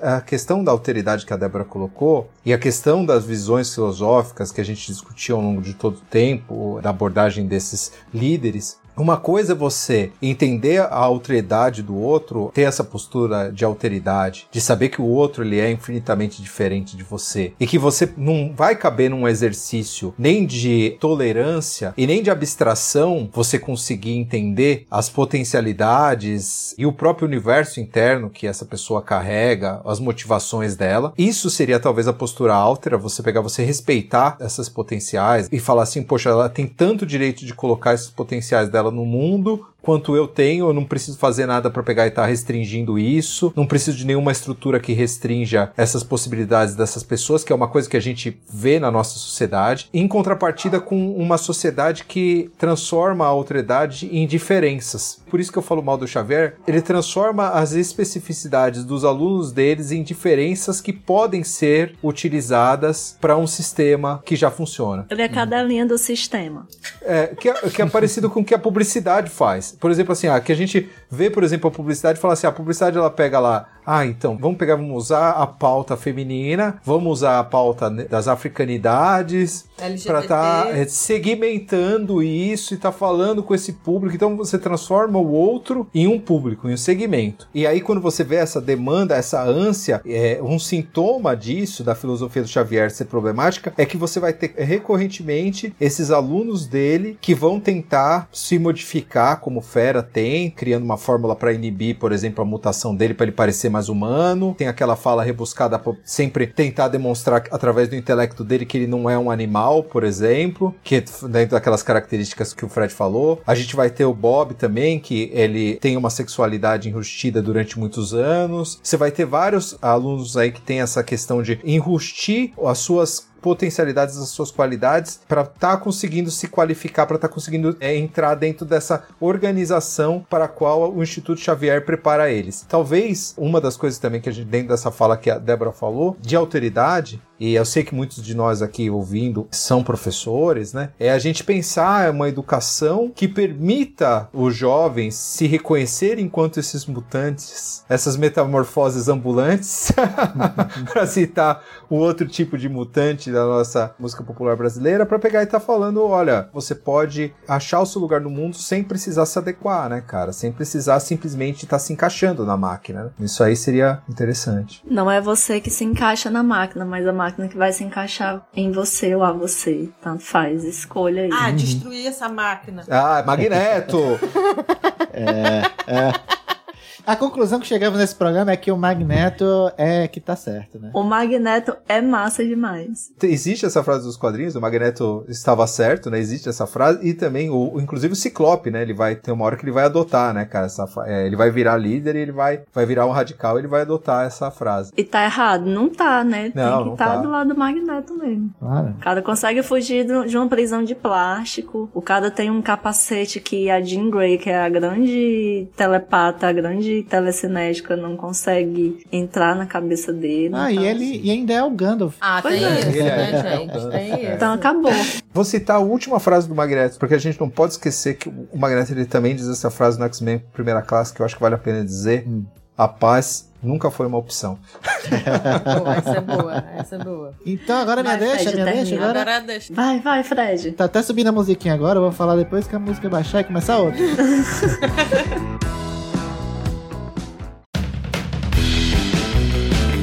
pela avançada hora, nós vamos então para as nossas indicações. O que é que vocês trouxeram aí pra complementar o tema? Começa aí, Reinaldo, manda pra gente que tu aí selecionou. Eu vou passar pro pessoal, na verdade, do ponto de vista acadêmico filosófico, vou passar o que a gente já citou, né, o Condenados da Terra, né, do Franz Fanon. Acho que vale a pena para vocês verem uma filosofia aí mais próxima da do Magneto. Acho que vale a pena pra gente ler. Vou recomendar para vocês, tem muita coisa legal dos X-Men para ler, mas eu, eu acho que, vamos dizer assim, tem duas histórias que eu tenho um, um carinho especial, tá? Só abrir um parêntese do Condenados da Terra, tá esgotadíssimo, né? E as versões que tem pra vender são absurdamente caras. Mas vou deixar um link maroto, porque vale muito a pena ler.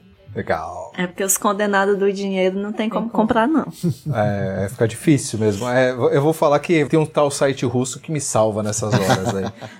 Viva o comunismo. Já tenho um, um link salvo aqui que tem a obra completa. E aí eu vou recomendar pro pessoal ler, ó, essa obra aqui, ó, tô mostrando aqui, mas vocês não vão ver, que é o X-Men Deus ama, o homem mata, que ele vai pegar, ele vai colocar várias coisas no caldeirão, vai colocar essa questão de desse fanatismo religioso midiático, política, vai colocar num caldeirão de ódio, fascismo, tal. Bem legal da maneira como eles fazem. Obviamente é uma leitura, pra você ter uma ideia, o pessoal escreveu isso aqui no, em, eu acho que em 81. Todo o arco do Chris Claremont vale a pena para as pessoas lerem, porque, por exemplo, assim, ah, Dias de um Futuro Esquecido, ele vai influenciar muitas obras da cultura pop. Por exemplo, o Exterminador do Futuro, o conceito dessa coisa de você voltar no tempo tal, e tá é, lutando em duas frontes, de temporais tal. Isso aí veio A antes. gente adora Exterminador do Futuro, né, Débora? É fantástico. o, prim- o- é- o primeiro e o segundo eu acho muito bom. E outro também que eu vou recomendar, também assim, se vocês puderem ler Marvels também, certo? Que é uma foi uma coleção de histórias do Kurt Busiek e desenhado pelo Alex Ross. A arte é lindíssima, ela é toda pintada e ela vai ter quatro volumes, cada uma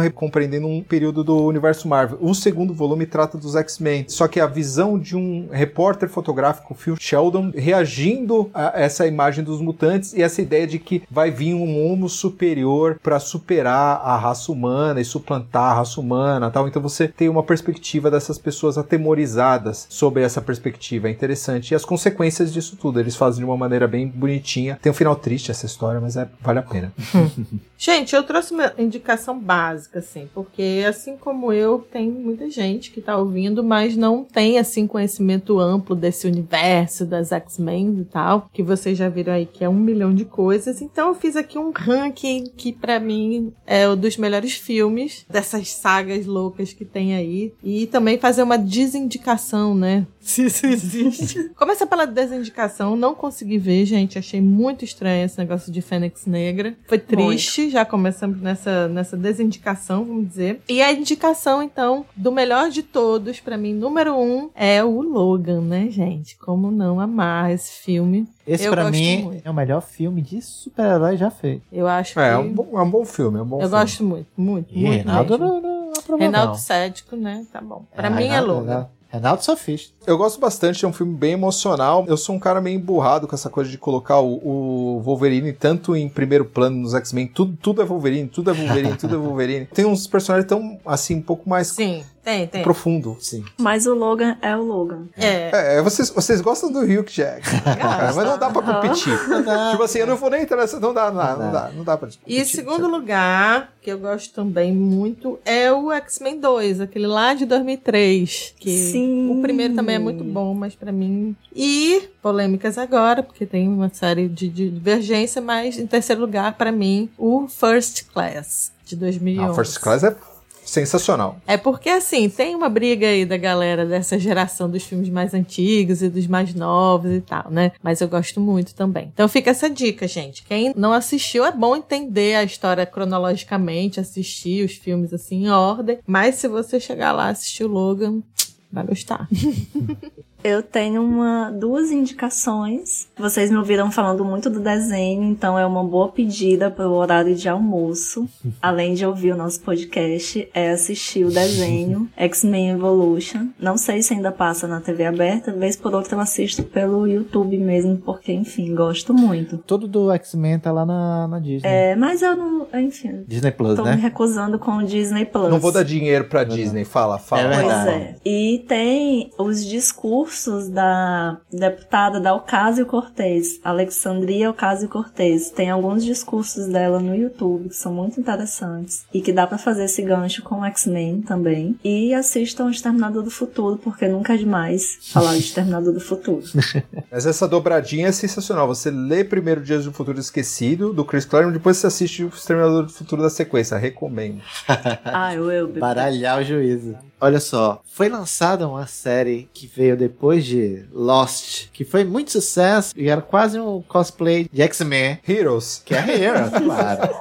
Assisti, não posso falar mal porque eu assisti. E Heroes tem a primeira temporada que é quase impecável. É verdade. O re- Aí foi ladeira abaixo. É, Então eu recomendo aqui você assistir a primeira temporada. Tem muitas questões também Heroes bem legais pra se pensar também, até nesse contexto de, de mutação, coisa assim, né? Se bem que Heroes não é bem mutação. Eu não sei direito como é. Eu quero só deixar uma pergunta no ar. Os vampiros são mutantes? não, na Marvel não. Na Marvel os, os vampiros são vampiros mesmo. Existem vampiros na Marvel. É, Mas aí é uma é- é Vai ter inclusive o Blade, que é o caçador de vampiros. Inclusive, vamos dizer assim, há uns bons filmes. Blade é legal. É, do Wesley Snipes. Vamos fazer um remake. A minha segunda indicação é o seguinte, já emendando aqui com o nosso quadro Faz Teu Nome, é ouvir a minha participação no programa do Reinaldo. A minha participação, e também eu participei lá em outro programa com a Débora. No meu a gente falou sobre Sandman, foi um papo Sim. de duas horas. e no outro a gente falou sobre... Séries dos anos 2000, eu assisti os dois, é, são, Exato. Séries da TV a cabo. são ótimos programas, pessoal. É, ficou super divertido. Vai, Reinaldo, faz teu nome. Bem, faz teu nome. Então é o seguinte, pessoal, olha, primeiro, assim, vocês podem me achar na rede, se você digitar filo com ph, filo.art.br ou filoartbr ou filoart, vocês vão me achar no YouTube, na Twitch,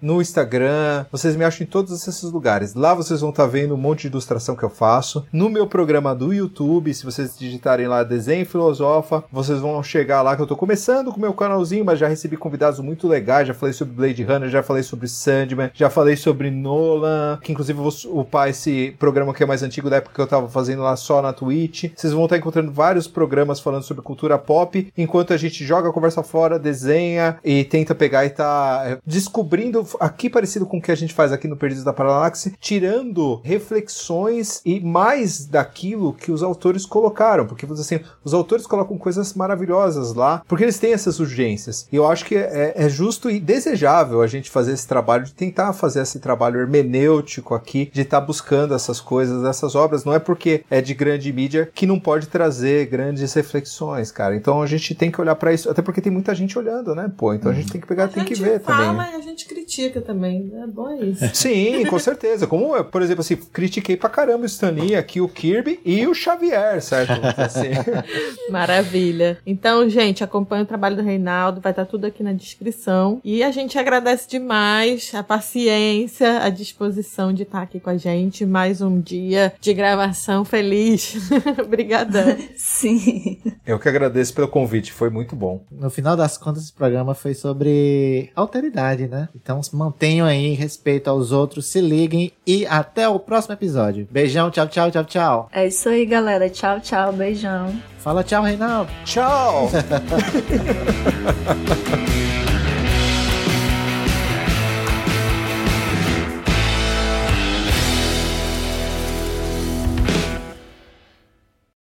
Se você vai com seriedade num tópico assim que Aceita. qualquer um considera bobo, você consegue tirar um monte de coisa, cara. Ah, É. Que é tirando leite de E- esse, pedra. esse é o intuito do Cheguei. programa inteiro. Sim. Sim. O quê? Tirar leite de que eu pedra. eu eu tô-